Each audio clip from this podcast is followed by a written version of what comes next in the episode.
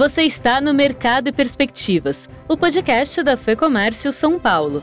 Neste episódio, falamos com Marcelo Corber, head de relações com investidores do Grupo Mateus, a maior rede varejista das regiões Norte e Nordeste do Brasil, presente nos estados do Maranhão, Piauí, Ceará e Pará. O grupo encerrou 2021 com 202 lojas em operação, sendo 61 de varejo, 42 do chamado atacarejo e 99 com foco em eletrodomésticos, eletrônicos e móveis. Em 2022, a empresa pretende chegar a seis novos estados e iniciar um plano de expansão com 50 novas lojas abertas por ano. O próximo exercício, né, nesse, nesse exercício um pouco de futurologia, é tentar imaginar o que acontece depois. Depois dessa onda de crescimento do cash que a gente vai surfar, que a gente vai entrar nesses seis novos estados, aproveitando muito disso, é, nos parece que todo mundo, aí eu digo o, o cenário competitivo, os players todos, vão ter que olhar para muitas das coisas para as quais a gente já olha hoje. O que, que são essas coisas? Como explorar cidades pequenas e médias, né, que é o que a gente já faz hoje muito bem, e como consequência disso, como desenvolver sua logística própria. Vamos ouvir então Marcelo Corber, head de relações com investidores do Grupo Mateus que trata ainda das estratégias de logística e expansão da empresa, a aceleração multicanal experimentada durante a pandemia e as expectativas da empresa com o cenário político e econômico do Brasil. Marcelo, o Grupo Mateus fez uma das principais aberturas de capital na Bolsa de Valores, a B3, em 2020. Movimentou mais de 4 bilhões de reais. Hoje é a maior rede varejista do Norte e Nordeste, a quarta maior empresa de varejo alimentar do Brasil mas ainda está restrito a quatro estados: Maranhão, Piauí, Ceará e Pará. Então eu queria começar essa conversa apresentando o Grupo Mateus para o público de São Paulo. Né? Nós estamos em São Paulo, somos patrocinados pela FEComércio de São Paulo, mas também para quem não conhece. Marcelo, quem que é o Grupo Mateus? Obrigado pela entrevista mais uma vez. Obrigado você e, e obrigado pelo espaço aí concedido ao Grupo Mateus. Claro, o Grupo Mateus, como você disse, hoje é, é, se consolida como uma das principais varejistas do país, e foi até um caso engraçado. Assim, a gente sempre teve uma característica muito discreta, muito de aparecer pouco, e, e a gente nunca tinha participado desse tipo de ranking, né? É, e uma vez apareceu um tal de Grupo Mateus, que quando apareceu já era o quarto colocado no varejo nacional. A gente nem sabe ainda com as recentes operações aí de, de GPA, Açaí, Carrefour e tal, como é que se movimentaram essas peças e de repente a gente já pode até estar em terceiro, alguma coisa assim.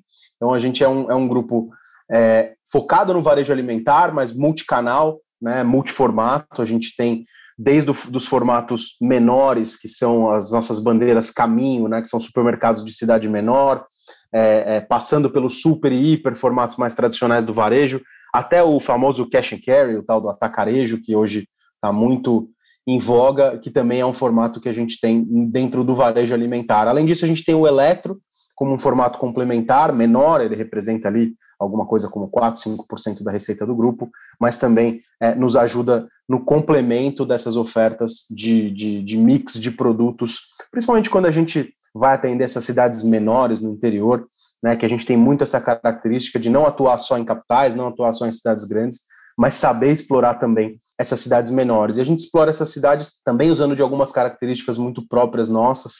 É, é, uma delas é o serviço, né? A gente preza muito pelo serviço na loja, mesmo naqueles formatos em que não é tradicional a oferta de serviço. O atacarejo é um deles. Normalmente você não vai encontrar açougue, padaria, peixaria, frios, hortifruti, né? Mas no nosso caso a gente tem o nosso cash and carry com essa oferta muito farta de serviços. Né? A gente entende isso como um diferencial importantíssimo na nossa região.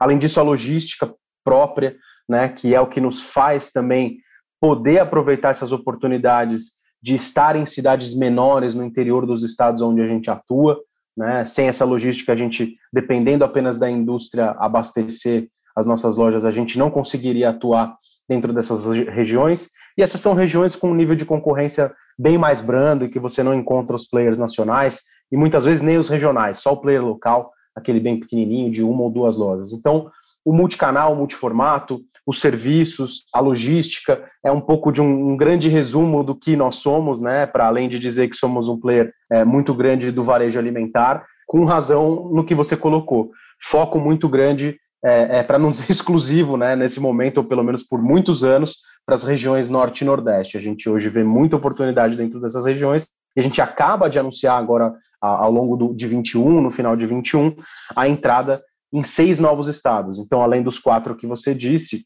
a gente vai agora para Bahia, Pernambuco, Sergipe, Alagoas, Rio Grande do Norte é, e Paraíba. Então, a gente completa todos os estados do Nordeste e já começa a inaugurar a loja agora em fevereiro de 2022. Então, é, é, é um pouco de, de, de, quem nós somos, é, o que a gente faz hoje para onde nós estamos indo agora com essa nova, essa nova perna da expansão. A previsão é abrir até 50 lojas por ano, é isso?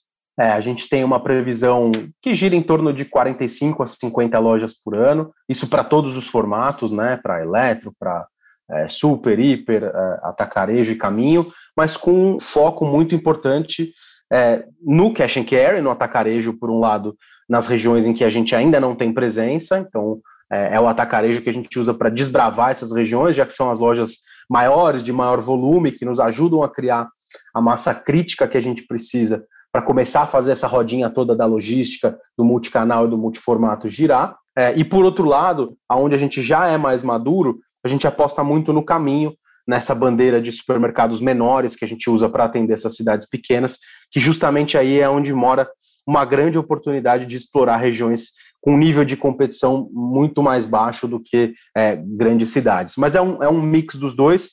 Esses, eu diria, são os dois grandes motores do nosso crescimento. Também número de lojas vai ser o que você vai encontrar é o maior número de lojas dentro dessa expansão aí, que vai ficar entre essas 45 e 50 nesse ano de 2022. É, é, e, claro, complementados daí por, por, por todos os outros formatos, inclusive por um que eu deixei de fora na minha primeira fala, mas que faz sentido comentar também, que é o atacado de distribuição. A gente também atua como atacadista puro, né? É, não é um, uma linha de negócio tão grande quanto essas outras que a gente comentou do varejo alimentar de lojas, mas a gente também tem essa, essa veia, essa característica do atacado. Queria falar um pouquinho sobre formato, justamente nessa linha do que uh, você acabou de falar também. O foco de vocês é o atacarejo, é o cash and carry, como você falou, mas como que vocês veem a evolução dessa questão de formatos? O mercado está mais aberto ao atacarejo hoje, ou é uma questão regional, eventualmente, pelo fato de vocês entra entrarem em cidades menores, ou é uma tendência geral? Como que vocês veem a questão dos formatos, olhando um pouquinho para frente? O cash and carry ganhar relevância e ganhar inclusive share dos outros formatos, do super, do hiper tradicional, é uma tendência é, que está acontecendo e a gente vê ainda algum tempo dela, dela acontecer. A gente vai na nossa expansão, como eu falei, então, para olhar sim muito para o cash nas cidades maiores e nas cidades é, novas, né, nas localidades novas, mas a gente também olha para bandeiras menores nos locais onde a gente está mais maduro. Então, essas duas frentes são super importantes. E sobre o cash especificamente, é, a gente tem até uma visão assim um pouco mais é, longuíssimo prazo sobre isso, que é uma sobre o futuro dessa onda do cash and carry, né? A gente, claro, vê é, é, quer surfar essa onda e vai surfar essa onda de crescimento muito forte desse formato. Ele é um formato que vem ganhando muito espaço, né? Ele ganha muito espaço em crises, né? E, e, e isso é, é ao mesmo tempo que é cômico, é um pouco dramático, mas a gente vive no Brasil em crise o tempo todo. Então ele veio ao longo dos últimos anos ganhando muito espaço por ser um formato que se propõe a ter um preço mais competitivo. Às vezes a pessoa pode comprar um pouco mais de quantidade, ter um preço melhor, acesso a, a uma múltipla variedade ali de, de, de, sortimento de marcas, etc. Então é, essa onda vai continuar mas até pela experiência que a gente tem no Maranhão, né, é, a gente sabe que uma hora o potencial para esse tipo de loja se esgota. E é, um, é uma equação muito simples, na verdade, né, porque é, é tamanho, é volume, é, é, você precisa de um número X de, de, de população, de mercado de consumo, para suprir o volume que uma loja grande, como um cash and carry, demanda, para então é, suportar aquelas despesas que não são baratas. É uma loja né, custosa para você manter, muito rentável, um negócio muito bom, mas que depende desse volume. E a gente entende que só existe um número X de cidades, de localidades no Brasil que comportam esse tipo de loja. Claro que algumas cidades vão comportar muitas e outras poucas e outras uma só, mas você chega um momento em que você, assim como a gente já chegou no Maranhão, a gente já esgotou o potencial de abertura de cash and carry lá. Então, a colocação ali agora vai ser muito pontual, vai ser uma, duas, três lojas no máximo. Então, é, a gente vê isso acontecendo para absolutamente todas as outras regiões do Brasil. E aí o que é interessante é, é a, o próximo exercício, né, nesse, nesse exercício um pouco de futurologia, é tentar imaginar o que acontece depois. Depois dessa onda de crescimento do cash que a gente vai surfar, que a gente vai entrar nesses seis novos estados aproveitando muito disso, é, nos parece que todo mundo, aí eu digo o, o cenário competitivo, os players todos, vão ter que olhar para muitas das coisas para as quais a gente já olha hoje. O que, que são essas coisas? Como explorar cidades pequenas e médias, né, que é o que a gente já faz hoje muito bem, e como consequência disso, como desenvolver sua logística própria, porque já está muito claro para nós, eu acho que para todos os players do varejo alimentar, que a indústria ela te ajuda muito, assim, ela, ela vai te entregar essa mercadoria na capital, na cidade grande, na cidade metropolitana, mas ela não vai lá no meio do estado, né? É, assim, vamos ser no meio do nada, né? Numa cidade de 30, 40 mil habitantes, no meio do Nordeste, entregar esse produto para você. Isso está claro para nós já há muito tempo, já há muitos anos, e por isso a gente tem essa logística muito bem desenvolvida. E nos parece que daqui esse período que pode ser três, pode ser cinco, pode ser sete anos, mas ah, alguma coisa nesse meio tempo deve ser o que a gente vai ver, essa última onda do cash and carry pegando muito forte, crescendo muito, mas daí se esgotando e com oportunidades depois de colocação muito simples. A partir daí, todo mundo passa a ter que se preocupar com, com essas questões que eu falei agora, que são algumas com as quais a gente já se ocupa, né? Então a gente se vê um pouco, de certa forma, com alguma vantagem para esse próximo passo do crescimento do varejo alimentar a logística ela acaba definindo a estratégia de expansão de vocês, né? Exatamente, exatamente. Ela é super importante na estratégia de expansão, porque a gente não faz abertura de loja pensando único e exclusivamente no local onde a gente está abrindo a loja, a gente pensa na constituição de uma rota. O que é essa rota? É, ela começa a se formar quando eu tenho o meu centro de distribuição logístico, e daí eu abro uma primeira loja de atacarejo, que seria a minha loja maior, de maior volume, e passo a abastecer a partir do meu centro de distribuição essa loja, só que aí eu aproveito o caminho que meu, os meus caminhões já fazem entre o meu CD e as, as minhas lojas maiores e começo a abrir essas lojas de bandeiras menores em cidades menores, né? Então constituo essa rota e com isso no tempo eu ganho eficiência logística, portanto ganho eficiência é, financeira também, vamos dizer assim, na medida em que é, eu já me aproveito dessa movimentação de cargas para abastecer lojas é, de formatos diferentes. E eu imagino que ter logística própria em meio à pandemia, principalmente no início da pandemia, acabou sendo um, um diferencial competitivo para o grupo também, né? Foi, foi importante. A gente viu em meio à pandemia é, muitos, isso as pessoas não precisam tomar a minha palavra como verdadeira para isso. Acho que muita gente viveu isso, né? Muita coisa de, inclusive, restrição de quantidade, né? A gente viu isso acontecer muito. A gente viu muitas redes de varejo alimentar com ruptura na gôndola, ou seja, sem a condição de ter a, aquela quantidade de categorias e de marcas que gostaria. E a gente, em nenhum momento, durante a pandemia, ou posso citar também a greve dos caminhoneiros, que foi um pouquinho mais para trás, a gente sofreu muito menos com esses problemas. Né? A gente conseguiu não colocar nenhum tipo de restrição de compra, a gente conseguiu é, oferecer o sortimento de categorias e de marcas que a gente sempre ofereceu, sem ter nenhuma quebra nesse momento. Então, nesses momentos agudos, né, para além da importância estratégica que a logística tem em é, é, nos permitir né, operar da maneira como a gente opera, ela também é super importante nesses momentos agudos em que, é, quando você depende de terceiros para te abastecer, você acaba ficando um pouco vendido ali, porque você não tem o que fazer quando, quando alguma crise desse, desse tipo bate em você.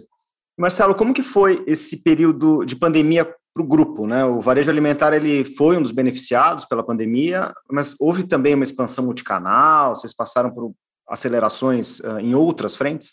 Sim, é, a gente passou por algumas mudanças é, necessárias que acho que não só todo o varejo alimentar, como quase que toda, todos os segmentos tiveram que acelerar, né? E a gente acelerou também, que é a entrada no mundo digital, né? A gente já tinha alguma estrutura ali existente, mas a gente avançou em algumas semanas aquilo que, que talvez demorasse meses ou anos para se avançar. Hoje a gente tem a estrutura já tecnológica, digo, já muito bem feita. A gente tem um aplicativo que é o, o Mateus Mais, que é um aplicativo que agrega embaixo dele, no mesmo guarda-chuva, praticamente todas essas nossas iniciativas digitais. Então a gente já tem ali uma carteira digital com cashback funcionando, é, as próprias é, é, é funcionalidades de delivery e de clique retira também funcionando lá dentro. O Eletro também já está agregado lá dentro. A gente já entrou com o B2B também funcionando dentro desse mesmo aplicativo. Claro que cada um ali com a sua área, a sua área distinta, a sua área é, é, determinada, mas é, é, um avanço que a gente teve, que a gente tinha várias iniciativas, mas elas eram de certa forma dispersas, né? A gente tinha um aplicativo, tinha um site que era o Canto do Chefe que atendia o B2B, a gente tinha um aplicativo de desconto que era o Mateus App, a gente tinha o Eletro separado em outro ambiente, então a gente conseguiu nesse período muito curto é, é, é ir para uma plataforma bastante mais direta, objetiva e que, e que teve um resultado efetivamente muito melhor do que as outras que a gente tinha, que a gente tinha dispersas é, é, à época. Então isso nos ajudou demais a acelerar e foi importante naquele momento, né? E claro, com uma adoção muito forte é, é, é, naquele momento agudo de pandemia, em que as pessoas tinham então, mais receio de sair de casa. Isso foi extremamente importante, porque agora a gente está já com essas bases todas prontas para crescer toda a nossa iniciativa digital dentro dessa vamos dizer, dessa, dessa estrutura que está pronta, né? A gente tem isso pronto, a gente tem algum volume que já gira lá dentro, mas também não quero ser assim, é, é, fazer parecer que já seja alguma coisa. Ainda não é um volume significativo, se você olhar contra a receita total do grupo, ainda é muito pouco, né?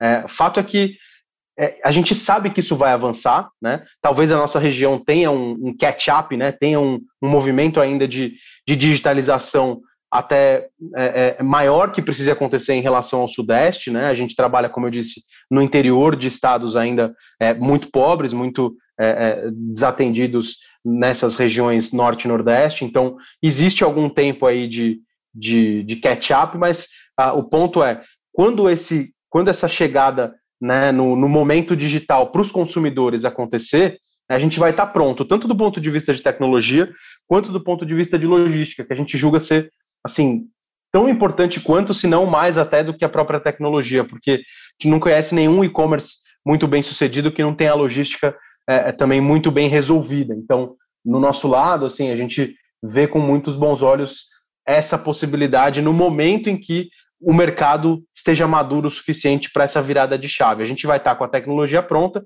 com a logística mais do que pronta. E a gente já pilota hoje formatos né? É, por, por sermos multicanal, multiformato, isso nos permite pilotar formatos diferentes. Então, em cidades que, por exemplo, eu não vi ali a princípio viabilidade de abrir uma loja de, de varejo alimentar, mas que existe ali a possibilidade de colocar uma lojinha menor de eletro. Então, eu tenho ali um eletro.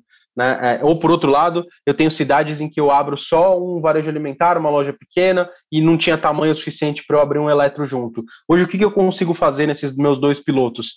Eu tenho uma cidade no interior do Maranhão em que eu só tenho eletro, mas que funciona como o que a gente está chamando de loja virtual de alimentos. Né? As pessoas podem fazer o pedido dela de alimentos ali, em até 24 horas isso está entregue na loja ou com um frete a partir da loja, que fica muito mais viável do que você puxar esse frete do CD, e o contrário também é válido. Onde a gente tem só loja de varejo alimentar, as pessoas podem fazer pedido e retirada de eletro. Então, é o caminho para a história do, do omnicanal, né, que, que, que já foi tão falado que virou um pouco clichê, mas no final a ideia é essa, a ideia é a gente começar a ter essa nossa oferta de mix, esse sortimento, tanto do alimentar quanto do, do eletro, é, é, é, disponíveis no mundo digital, no mundo físico e mesclando isso, né, sempre que essas possibilidades existirem, a gente já pilota formatos nesse sentido. E vocês planejam expandir outras frentes relativas a serviço, eventualmente, oferecer crédito, por exemplo? A gente planeja sim. A gente tem. Hoje a gente tem uma parceria já com o Bradesco para uma JV é, é, um, um, para um cartão co-branded, né, que é o Mateus Card, que, que funciona entre nós e a Bradescard. A gente tem ideia, sim, de avançar no futuro. Isso tudo depende de negociações que estão em andamento aí com esse nosso parceiro é, e eventualmente com outros parceiros, é algo que possa acontecer né, no futuro, mas a gente tem essa vontade, sim, de desenvolver serviços financeiros, né, de desenvolver a possibilidade de essa pequena carteira digital que hoje a gente tem, que eu comentei, que só funciona para o cashback, virar eventualmente uma pequena conta digital, que por sua vez possa virar é, um, um, um, produto financeiro ali em que as pessoas tenham acesso a um empréstimo, a um seguro, a um consórcio, enfim, toda sorte de produtos financeiros que a gente possa imaginar, é, é, a gente vê oportunidade. Né? Hoje a gente emite em todas as nossas lojas alguma coisa próxima de 700 mil tickets por dia, né? Então isso dá uma, um tamanho da dimensão do que são essas oportunidades de venda para esse mundo de serviços financeiros. São no mínimo 700 mil oportunidades de venda por dia que a gente tem condição de aproveitar desenvolvendo esses serviços financeiros para uma população, né, onde a gente trabalha, extremamente desbancarizada. Né? Então, a gente vê, sim, muita oportunidade, mas é, é, o primeiro passo é, é, é resolver essas questões todas de parceria e sempre com muita calma, com muita tranquilidade, sem nenhum tipo de, de, de ruptura ou de, ou de coisa mais traumática. A gente conversa com os nossos parceiros para tentar chegar no melhor é, é, aí para o futuro, para que a gente possa, então, em algum momento, passar a desenvolver é, essas iniciativas de serviços financeiros. A gente entende que não deve demorar muito mais para que a gente possa fazer isso, mas a gente está justamente nesse momento de negociação e de entendimento com os nossos parceiros. Seguindo olhando para frente, como que vocês estão vislumbrando 2022? É um ano de expansão para o Grupo Mateus, mas é um ano complicado também, um ano de inflação, um ano de desafios econômicos, políticos, enfim, como é que está esse cenário aí? Essa é a pergunta que eu mais gosto de responder ultimamente, porque eu, eu gosto de trazer o pessoal para dentro da realidade das empresas, né? Para dentro da realidade da companhia, porque às vezes a gente fica muito ligado no noticiário e na notícia ruim, a instabilidade, isso e aquilo. E no fundo, assim, não é que não tem efeito nenhum aqui, é claro que tem, é claro que um macro melhor ou pior ajuda ou atrapalha um pouco. É claro que no nosso caso, né, por exemplo, a aprovação do Auxílio Brasil ali que aconteceu, dá uma certa ajuda na renda média das famílias do Nordeste. Né? Tudo isso tem bônus e ônus ali, mas a gente não, não enxerga nenhum cenário possível nesse momento né, que seja driver para as nossas é, é, é, ou seja, que vá mudar a nossa cabeça. Por exemplo, se fulano ou ciclano for eleito, eu vou abrir mais ou menos loja. Né? Se o indicador X ou Y for para cá ou para lá, eu vou abrir mais ou menos loja. Não, a gente vê um cenário até com um certo otimismo, né?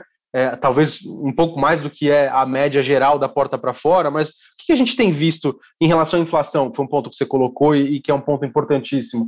A gente tem visto os primeiros movimentos, isso já tem assim desde o final do ano, de arrefecimento. O que é arrefecimento? São categorias importantes que começam a ceder preço. E aquelas que não cedem, pelo menos a velocidade de subida de preço parece reduzir. Né? Então a gente olha para um 2022 de um cenário de inflação bastante mais normalizado do que foi 21. A gente não acredita em mais 12 meses de inflação de alimentos no duplo dígito. A gente acredita em voltar para o que é normal Brasil. O que é normal Brasil? Putz, entre 4 e 6, entre 5 e 7, né, deveria estar por aí.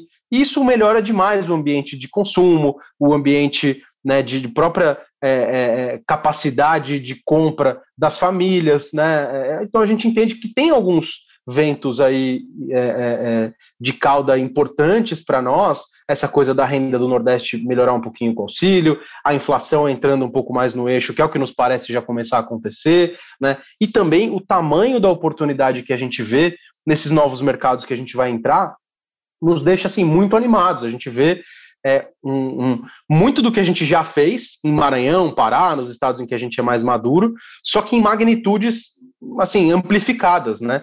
Por que, a gente vê muito do que a gente já, já fez? Porque é um cenário muito parecido, um cenário em que você olha para as capitais, e claro, você tem competição, você tem competição dos nacionais, você tem competição dos regionais, você olha para cidades médias aí até 100, 150 mil habitantes, você sempre vai encontrar pelo menos uma ou duas lojas também de um competidor importante, mas aonde é o, assim, a, a, nossa cereja do bolo, que são as cidades menores, de 100 mil, de 80 mil habitantes para baixo, ali é um mundo de oportunidades, é um mundo aberto hoje que que os grandes players não olham, né? E a gente tem essa capacidade, pela logística, pelo serviço, pelo multicanal e multiformato, de explorar essa oportunidade super aberta. Isso é muito do que a gente viu no Maranhão.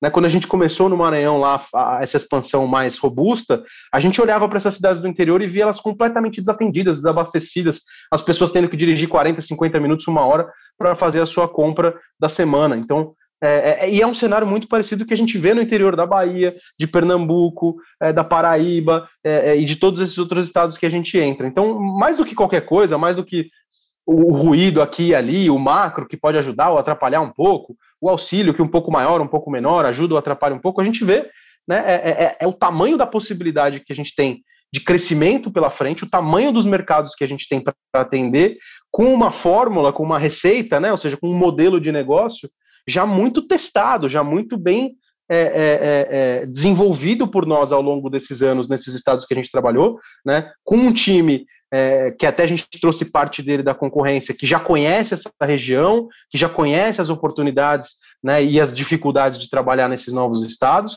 Então a gente vê um 2022 com muito otimismo, com muitas possibilidades, para ser inclusive um marco importantíssimo para nós de efetiva entrada nesses seis estados com lojas e, e, e, e dar esse passo adicional na expansão, né, que vai ser importantíssimo para o crescimento futuro do grupo. Neste episódio, recebemos o Marcelo Korber, que é head de relações com investidores do Grupo Mateus. E se você é empresário e busca orientação sobre gestão empresarial, assuntos trabalhistas, contabilidade e tudo o que interessa ao dia a dia das empresas, acesse o lab.fecomércio.com.br. É o espaço onde os associados da Fecomércio encontram conteúdo exclusivo e estratégico para empresas de todos os segmentos e tamanhos. Eu sou a Thaís Lenk. A entrevista e o roteiro desse episódio são de Fernando Saco e a edição do estúdio Johnny Days. Esse foi o Mercado e Perspectivas. Obrigada pela sua companhia e até a próxima!